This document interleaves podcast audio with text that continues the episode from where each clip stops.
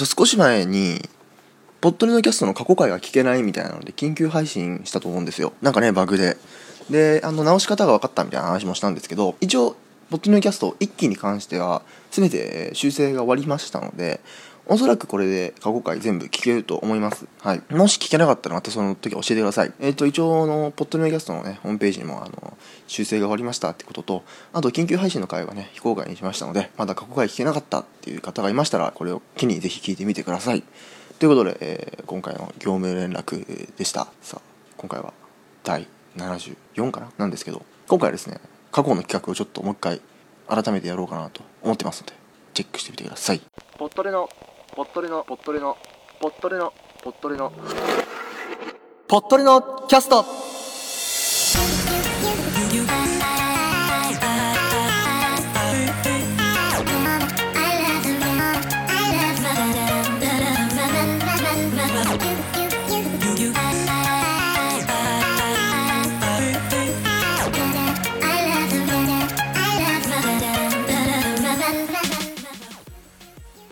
この番組はニュース音楽ボイスブログなどさまざまなテーマでゆるく雑談していく番組です。皆様の感想をお待ちしております。詳細は番組の最後もしくは番組のホームページをチェックしてみてください。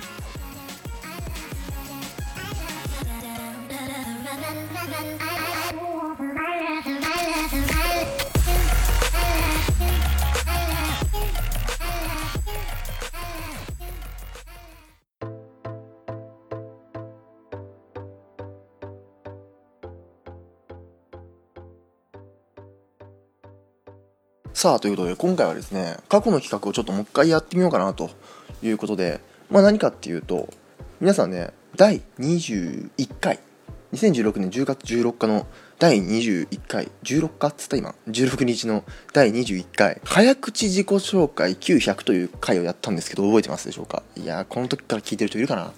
なんですけど、ね、100の質問というサイトがあって、そこになんかいろんな人が作った100個の質問があるんですね。そこから、えー、ちょっとまた改めてね、2期始まって、2期からもしかすると聞いてくれてる人がいるかもしれない。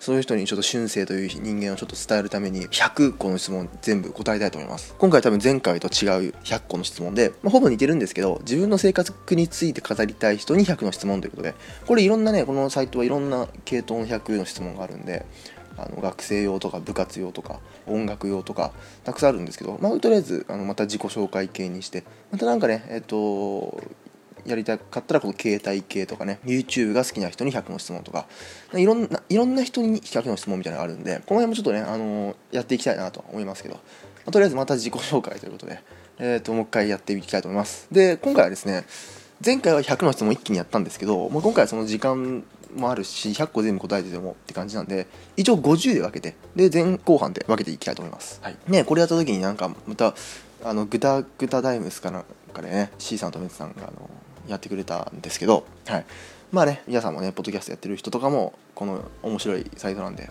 ちょっと見てみてほしいんですけどえっ、ー、とまあ今回はねこれで100の質問でちょっとお話ししていこうかなと思いますはい。で、ね、これね、あのー、100個の質問って言いながら、なんかこの最後、お疲れとか、ありがとうとか、なんかこの作った作成者さんからのこのメッセージみたいなのも1個に入ってるので、ぴったり全部100個のクエスチョンがあるわけではないです。はい。ということで、1から全部ね、読んでいきながら、えー、答えて話していきたいと思います。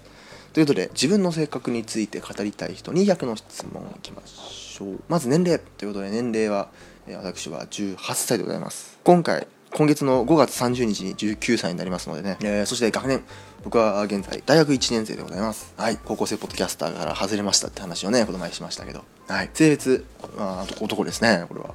性格、性格って言われてもうね、ちょっと、ここで性格って言われて、これから語るのに、ここで性格はって聞かれても、まあどうなんでしょうかね。ちょっと今後の質問でちょっとあの、皆さん判断してみてください。そして、えー、血液型、僕はね、あの A 型なんですよ。えー、6番。性格って血液型によって違うのかな？知らないです。まあでも違うって言われますけどね。どうなんでしょうかね。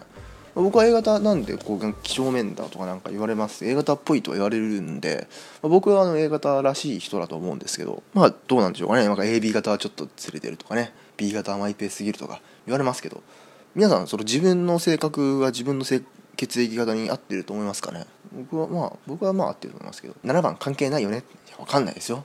8番。まあ関係ないって言われてますけどね。8番。自分の性格は？だから自分の性格はって言われてもな。僕はどうだろうな、まあ、割と面倒くさがり屋なとこもありますけど。けどなんか真面目というかなんか変に真面目なとこもあるかなっていう感じですけどね。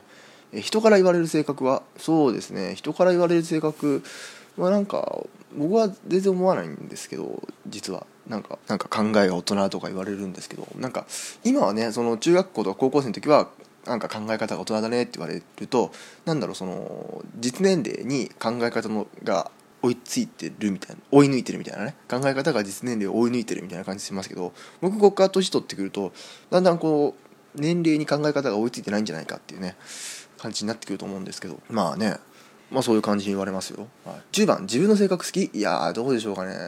性格ねまあちょっとなーっていう感じがしますけどね。あんまり一概に好きとは言えませんけどどういうとこ？なんかでもすごいなん物事をなんか冷静にというかなんか合理的でもないですけどなんかそういうなんだろう冷めて考えるのはなんかいい時もあるしなんかそれが裏目に出る時もありますから、はい、じゃあ自分の嫌いなところがある？いやそれは皆さんたくさんあるでしょう。僕もたくさんありますよそれは。ね。どうしてもこう好きなことよりも嫌いなことの方が見つけがちですからね。13番どういうとこ？そうですね、まあ、なんかコミュ障なんだか社交的なんだかよく分かんないとこ。多分どっちかというとコミュ障寄りなんですけど別にそんな全然話せないとかじゃないんですよね。ただなんか変なところで出るみたいな。で変なところでいきなりなんかフランクになるみたいなね。そういうなんかオンオフが激しいですね。なりたいなという性格ある。そうですね。なんとなくこう逆になんか能天気な感じになってみたいですけどね。はい。第一印象ってよく何て言われる？すごい18歳だと思えないみたいな感じで言われます。はい。第一印象で決められる性格って嫌だよね。いやまあそうでもまあまあでもしょうがないんじゃないですかね。第一印象ってやっぱ大事ですからね。その人の中で。まあ第一印象で結構印象が良かったら別にいいですからね。じゃあ自分の性格をどれか選んでねってことで17番18ツッコミボケ。僕はどっちだろうな。どっちもいけるんですよね。別にボ,、まあ、ボケることはないか。まあツッコミですかね、うん、まあでも、うん、まあまあまあ人によってですね。相手によってですね。おとなしいうるさい。いやこれもね両方なんですよね。まあおとなしだオンオフ段激しいんでいきなりおとなしくなるしみたいな。学校に行くとちょっとうるさくなるかもしれないけどみたいな、まあ、喋るのは好きなんでねポッドキャストやってるくらいですから。えー、短期長期あ短期ですね。すぐ怒るすぐ泣く。すぐ怒ることもないですけど、まあ、すぐ、まあ、怒ることだけ泣くことはないな、うん、22番活発マイペース。あマイペースですね。23番サバサバネチネチ。あどっちだろうな。これもオンオフ次第に。24番運動できるできない。いやそのできないです。25番。運動か勉強どっちが得意？いやどっちも好きじゃないな。運動もな。僕バスケ好きなんでバスケやるのは楽しいんですけど、まあ、運動って言ってもなんかいろいろあるじゃないですか。勉強も、まあ、勉強も好きっていうとなって感じだしそんなにじゃあ好きですって言うから毎日ねたくさんやってるみたいなそういうことでもないですからね。すぐにコロコロ変わる？何がですか？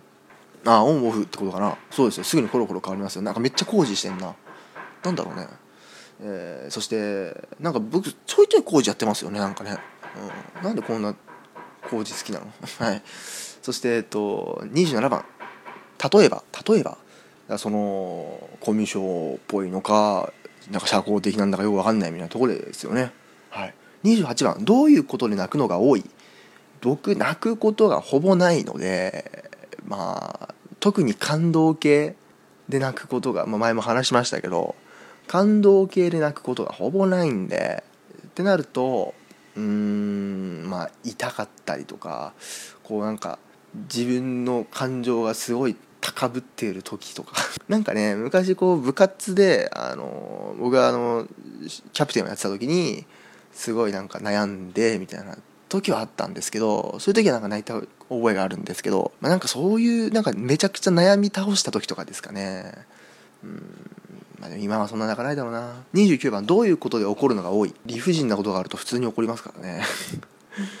まあそういう意味で短期だってさっき言ったんですけど。まあそういう感じですかね。すぐに人をムカつくとか思う？僕思いますよすごい。31番悪口とかつい言っちゃう？まあどうだろうな。言っちゃう？その人に対して直接言うことはまあほんなないと思うんですけど。陰口に近いって。いやそっちの方が悪いじゃんみたいなね。32番どういうことで喜ぶのが多い？そうですね。僕はなんとなく自分のやってることが認められたこととかがやっぱり嬉しいですかね。あと自分の話をなんか誰かがしてくれてるみたいなのも好きですよ。どういうことで感動するのが多い？うんまあ綺麗な景色と綺麗なお話。そうですね。なんか家族愛的な話。それこそこの前ね映画「リメンバー・ミー」がいい話でしたって言いましたけどああいう感じの話、うん。まあ、家族愛的な話？どういうことで笑うのが多い？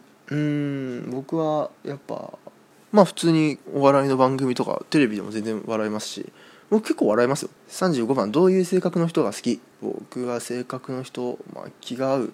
でも結構なんとなくサバサバしてる人も好きかもしれないですね。36番。じゃあどういう性格の人が嫌い？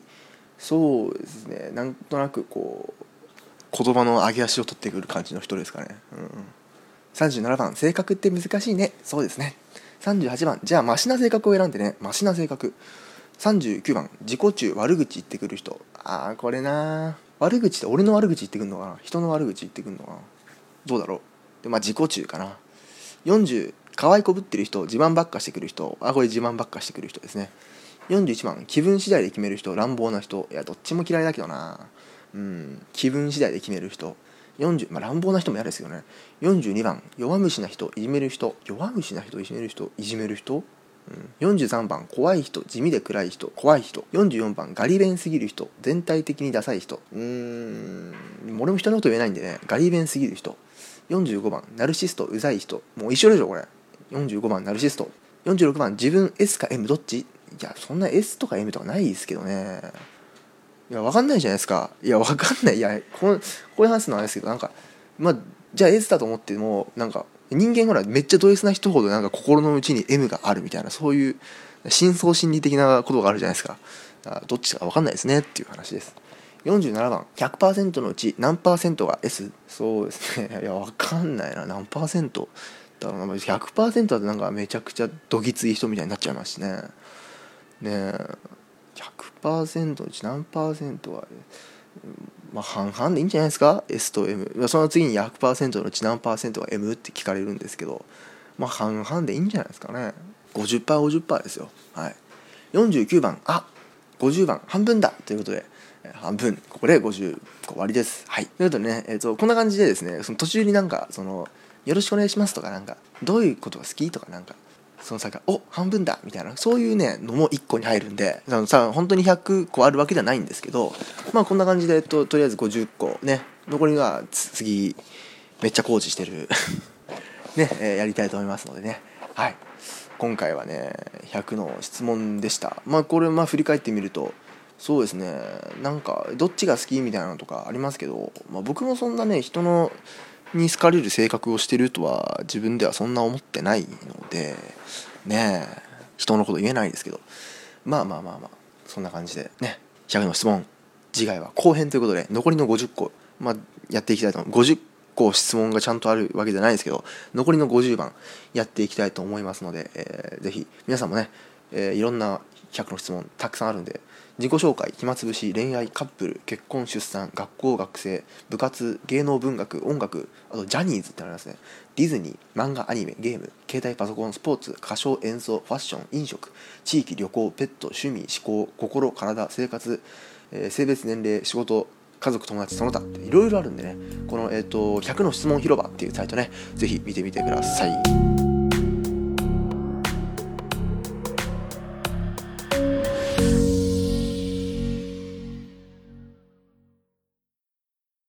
カボスのちょっと聞いてみませんか？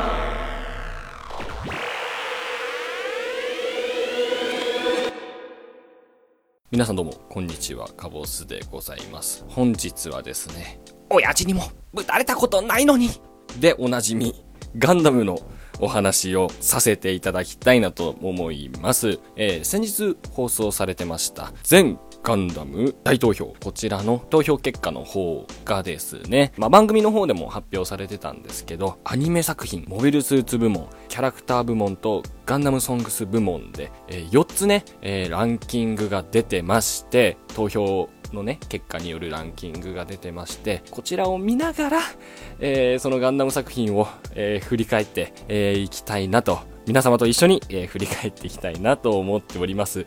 多分、まあこれはね、ものすごく長くなると思うので、下手したら4回に、えー分けて放送するかもしれません。で、時間もったいないので、前置きはこの辺りにして、早速参りましょう。さあ、それでは早速参りたいと思います。カボスのちょっと聞いてみませんか？全ガンダム大投票スペシャルでございます。皆様どうぞよろしくお願いいたします。というわけで今回はアニメ作品部門ということでね、こちらを皆様と振り返っていきたいなと思います。えっと、ランキングがね、えっと、40、40位、40位まで、えー出てるんですけど、これ一つ一つ振り返ってたらさすがに時間持たないので、今回は5位、5位の作品から1位の、えー作品まで振り返って、えーいけたらなと思います。多分、時間めちゃくちゃかかると思うんですよ。一個一個振り返ってると。なので、今回は5位から1位まで、えー振り返っていきましょう。早速参りましょう。第5位、機動戦士ガンダム逆襲のシャア。1988年上映開始された映画作品でございます、えーもちろん私も拝見しておりますざっくり説明すると皆さん多分ご存知であろうアムロ・レイと、えーシャア・アズナブルの、えーライバル対決のまあ最終対決だね。ざっくり説明すると。でまあモビルスーツの戦い自体は、まあ、割とあっけなく終わっちゃう感もあるんだけど、まあ、アムロがかっこよかったり、シャアがかっこよかったり、ブライトがかっこよかったり、えーハサウェイがうざかったり、うん、まあ、いろいろね、人間関係とかも面白くて、まあ、いわゆる人間、ヒューマンドラマが、こう、垣間見える富野さんの作品の、え特徴ですけれどもゼロから作る映画作品初めての富野監督の、え作品にはなったんですけどとても完成度が高くて一つの作品として、えー十分見応えがあるものになっておりますので、えーぜひ皆さん見てみてはどうでしょうか。次4位。機動戦士ガンダム WO2007 年放送開始のテレビシリーズの作品ですね、えーもちろん私も拝見しております、まあ、1期が25話、えーで2期が25話。で、まあ、映画作品も、えーあるんですけど、まあ、とても面白い。ストーリーも面白くてで登場人物の個性もなかなか強かったりして。でね声優さんとかが今をときめく方々がまあ声を当ててたりしてなかなかその今までガンダムを、えー見たことない人が初めて見るのにもいい作品じゃないかなと思いますね。単体の作品になるのでいわゆる宇宙世紀っていう枠組みのものではないのでまあ楽に、えー見れるかなとは思いますね。とても見やすい作品でファンもかなり多いと思います、うん。まあ、だから4位なんでしょうけれども。次。機動戦士ガンダムシード、えー2002年放送開始のテレビシリーズのものですね。これがだから僕が幼稚園に入った頃の作品になるのかな。当時も見てましたしその後にまた一周、えー大きくなってからも見ましたけどまああまり思い入れがある作品ではないんですけど、まあ、歌とかはとてもかっこよくてとはモビルスーツもまあかっこいいですしただこう個人的にはこうグッと胸に残るものはあまりなかった作品にはなる。けどモビルスーツはかっこいいので、はい、好きです。よくあのゲームとかでは使ってます。はい。結構ねボリュームも50話とか、えーあって、まあ、初めて見るっていう人にはちょっと進めづらいかなっていう作品ではあるけどまあ面白いですよ。どうぞ見てみてください。次第2位。機動戦士。ゼータガンダム1985年放送開始のテレビシリーズ作品になりまーす。第2位か。私カボス以前から公言はしてるんですけど機動戦士ゼータガンダムが一番好きな、えー作品になるので、えー正直不本意です2位は。はい。ま予想はしてましたけど1位じゃないだろうなっていう予想はしてたんですけどまあなかなか不本意な結果ですよ。まあざっくり説明すると史上最強の、えーニュータイプ能力を持った少年がガンダムに乗って戦います。本当にざっくりした説明に言いなっちゃいましたけどこれが2つ目の作品になるんですよ。テレビシリーズとしては2つ目の作品になるんですけど第1作の「機動戦士ガンダム」よりもヒューマンドラマとしての色が強くなって子供の頃はどちらかというとこうモビルスーツが戦ってる姿を見て面白いなって思ってたんですけどまあこの作品に関しては僕もう20回以上多分見てるのでうんで今となってはこう何て言うんですか人間関係とかヒューマンドラマこう本当に富野さんの作品ってアニメらしい発言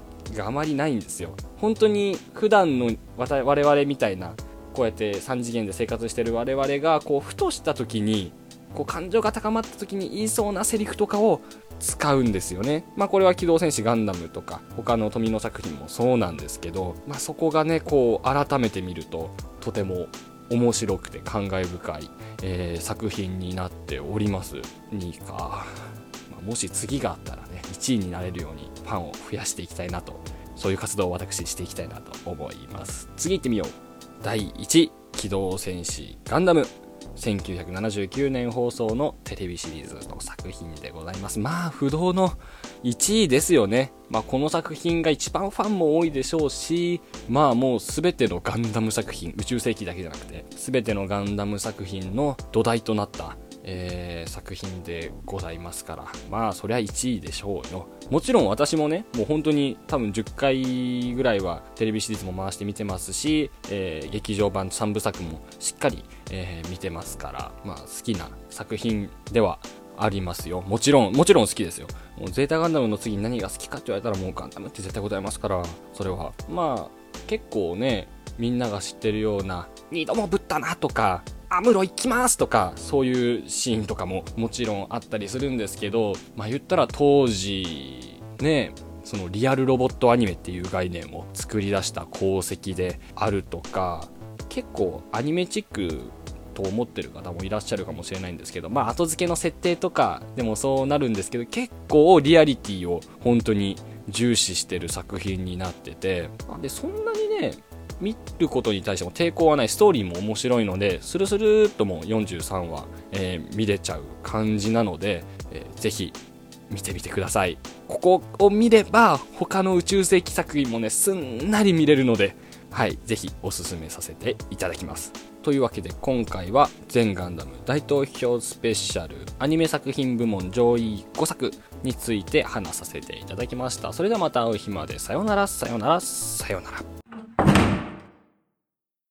さあ、カボスくんへのコーナーへのお便りは、通常のポットリと同じく、ハッシュタグ、ポットで、もしくはメールフォーム、もしくはメールからお待ちしておりますので、ぜひぜひ送ってください。今日の動画さあ、動画行きましょう。今回はミュージックビデオ、てか今回もミュージックビデオでございます。ということでね、今回紹介したい、まずアーティストはですね、イヤホンズというアーティストなんですけど、どういったアーティストかと言いますと、声優のユニットでございます。はい。なので、アニメ好き、声優好きの方は、知ってる人がいるんじゃないかなと思うんですけど、えー、メンバーがですね、3人いまして、えー、黄色の色の高橋理恵さん。結構有名な人ですよね、この人は。なんかこの前あの紹介したなんか高木さんね、高木さんなからかい上手の高木さんのね高木さんをやってたり、えー、しますけどね。結構この3人のメンバーの中では一番有名な人で結構そのアニメがたくさん出てる人だと思うんですけどね。そして、えっと、もう一人が河野まりかさんという方でこの方は結構この中では僕はルックス担当だと思うんですけどだいぶ。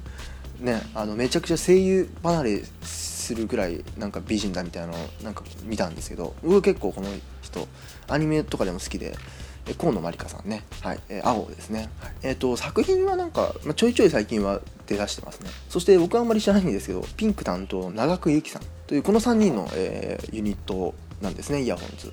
でまあなんかもともと2015年に、えー、テレビアニメ「それが声優」というっていうアニメの中で、えー、結成したグループでそこからもうそのアニメ終わってもそのもう声優ユニットとしてずっと、えー、活動している3人組なんですけどもまあその人たちイヤホンズが、えー、出したアルバムの中からね1曲リリックビデオになってましてこちら、えー、イヤホン推奨って書いてあるんでぜひイヤホンつけて聴いてほしいんですけど曲名が「私の中の物語」という曲で、まあ、イヤホンズ声優ユニットなんで多少こうセリフがあったりとかこの曲に関してはちょっとなんだろう劇っぽくなってるミュージカルっぽい感じになってるんですけどなんか3人がちょっと軽くラップみたいな感じの歌い方で、えっと、歌う曲でですねなん結構なんか耳障りというかその激しい曲というよりはなんか落ち着いた感じの曲で3人がそれぞれなんか分かれてるんですよキャラが。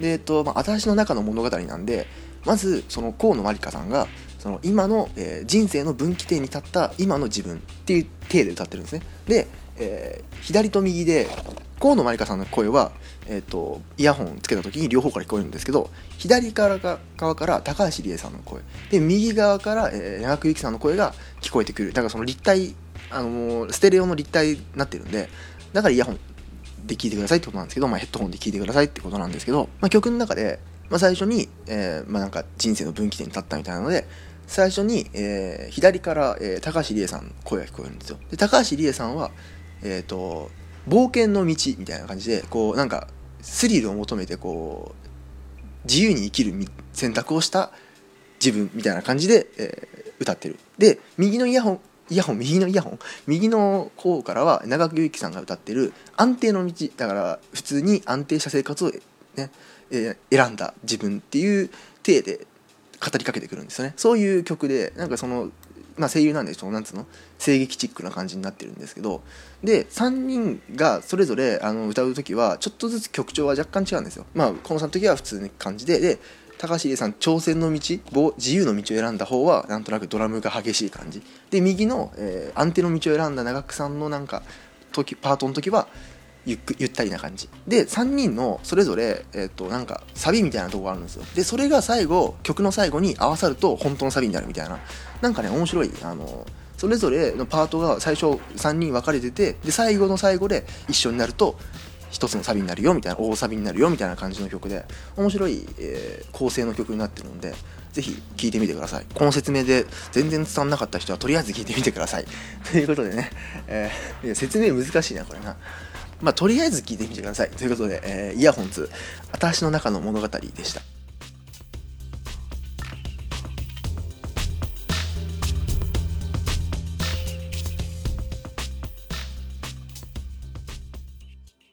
パワーニュースさあパワーニュースいきましょう今回はですねまたあの海外のちょっとクレイジーな、えー、ニュースなんですけどマイアミのクラブクラブクラブ？クラブ？マイアミのクラブが、えー、店内に馬を登場させ動物虐待だとして閉店に追い込まれるという記事なんですけどもうどういうこっちゃと、ねえー、マイアミビーチにあるクラブザ・モモカイラウンジ？モカイ？ん？モカイラウンジでいいのかな？で、えー、先日イベント中の賑わった店内に白馬が登場。女性が水着姿で、えー、乗馬する模様がツイッターに投稿され大きな話題となっていたということで。まあバカ騒ぎしてるわけですよ。でバカ騒ぎしたフロアにいきなりね白馬馬が来てでそこの上にダンサーさんかなんかが乗ってるみたいなね。ビキニを着た女性が馬に乗っているが店内の模様がストレスだったのか馬馬は女性を振り落とし、えー、その様子に対し、えー、クラウドから、えー、喝采が上がってると。ちょっとねやっぱあんだけガンガンに音楽鳴っててで周りもわーわーってなったらそれは馬びっくりしますよね。振り落としますわそんなの。このビデオが大きな話題となったことで、えー、ザ・モカイラウンジが、えー、動物虐待を行っているという声が高まりマイアミビーチの、市政大豪館が、えー、金曜日に、えーまあ、このクラブに動物虐待を行い公衆衛生を脅威にさらしたとして事業ライセンス取り消しを命じました。さらに市長の方も、えー、クラブの行いについて愚かすぎる無責任な行為と批判し動物虐待の疑いで捜査に入ることを明かしました。この馬はマイアミ警察によれば検査されたところ特に健康に問題のある部分はなかったということでこちらは一安心ですがなぜクラブに馬を登場させるというアイデアが出てきたのだろうかということで。ねなんでどういう盛り上がり方をしたらこう馬を出そうってなるんですかね。何のイベントなんですかね。ねまあなんか単にクラブの映像とかでねなんかすっごい派手な仕掛けがあるやつとかもありますけどうまっみたいなね。なんかでも日本ではあのなんかあの確か水曜日のカンパネラっていうグループがなんかあれですよね。ライブ中になんかなんかひつなんか羊かなんかをさばくみたいななありましたよねなんかね。とかそういうのをなんかたまにそういう、まあ、それはライブですけど、まあ、派手なイベ演出とかありますけどやりすぎるとこうなりますしね。うん、なんか動物虐,、まあ、虐待確かに動物にあんなうるさい音をガンガン聞かして周りでワーワーやる虐待と言われればって感じもしますけどねということで、えー、まああの こんな、まあ、こんなイベントに行くことはないと思いますけどね。さすが、あの、マイアミね、盛り上がってますね。ということで、えー今回は、えーマイアミのクラブの、えーに馬は登場したという、そういうパワーニュースでした。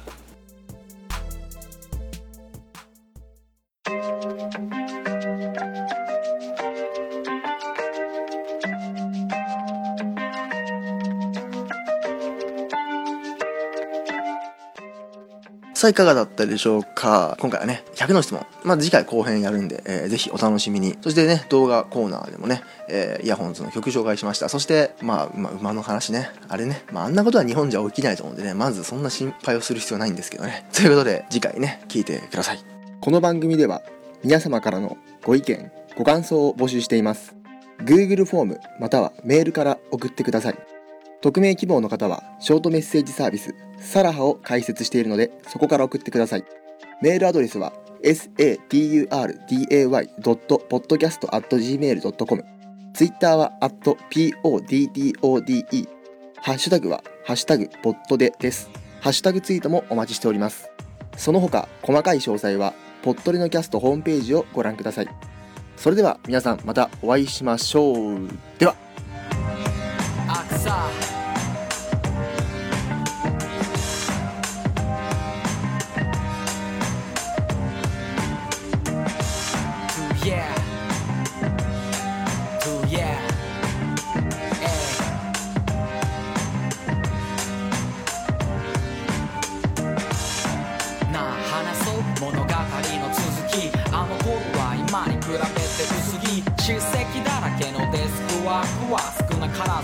ず私をパシブにさせた枕を再三濡らしたティア。そんなチャプターにも終わりが来た。これからのライフに拍車をかける。トラックの上だけがアクサのアベニュー。